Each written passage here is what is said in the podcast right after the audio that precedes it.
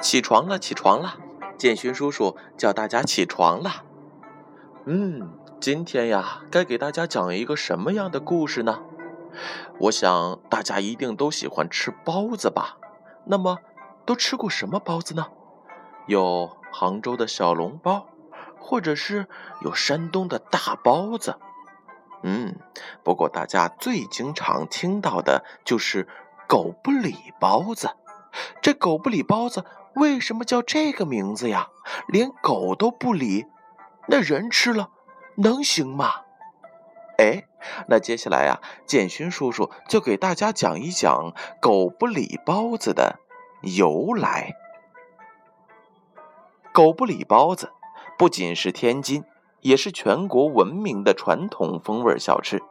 说到它的来历呀，还得追溯到一百多年前的。清朝同治年间，一个十四岁的名叫高贵友的孩子，从武清县杨村老家来到了天津，当了刘家蒸食铺的小伙计。这家铺子呀，是专卖什锦蒸食和肉包的，主顾大都是来往于运河码头的船工、纤夫、小商贩。高贵友在店里边专做包子。因为他幼小，性格很强，父母给他起了个名字叫“狗不理”。嘿，这狗不理呀，可是他的小名，不是他的大号。他人小心灵，做出来的包子可好吃了，卖的也很快，受到了人们的称赞。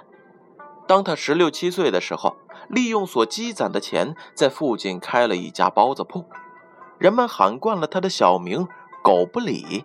久而久之，就把他经营的包子叫做“狗不理包子”了。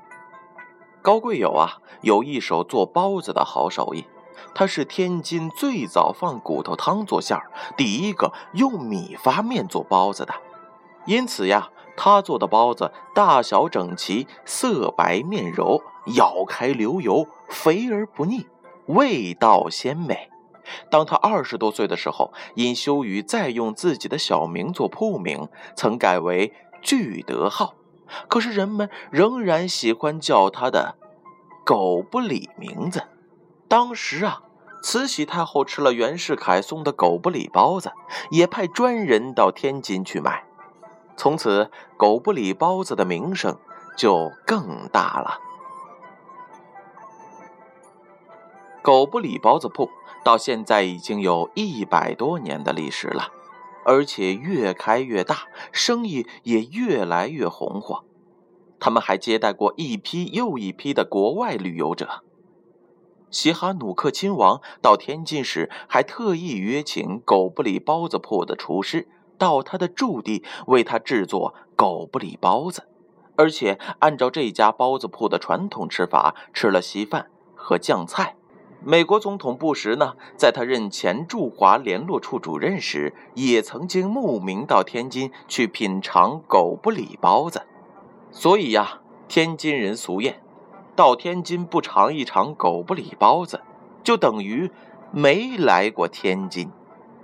好了，宝贝儿，这就是建勋叔叔在阳台上为大家录制的故事。外面的空气可真清新呐，赶快抻抻懒腰。起床吧，建勋叔叔，祝大家周末快乐。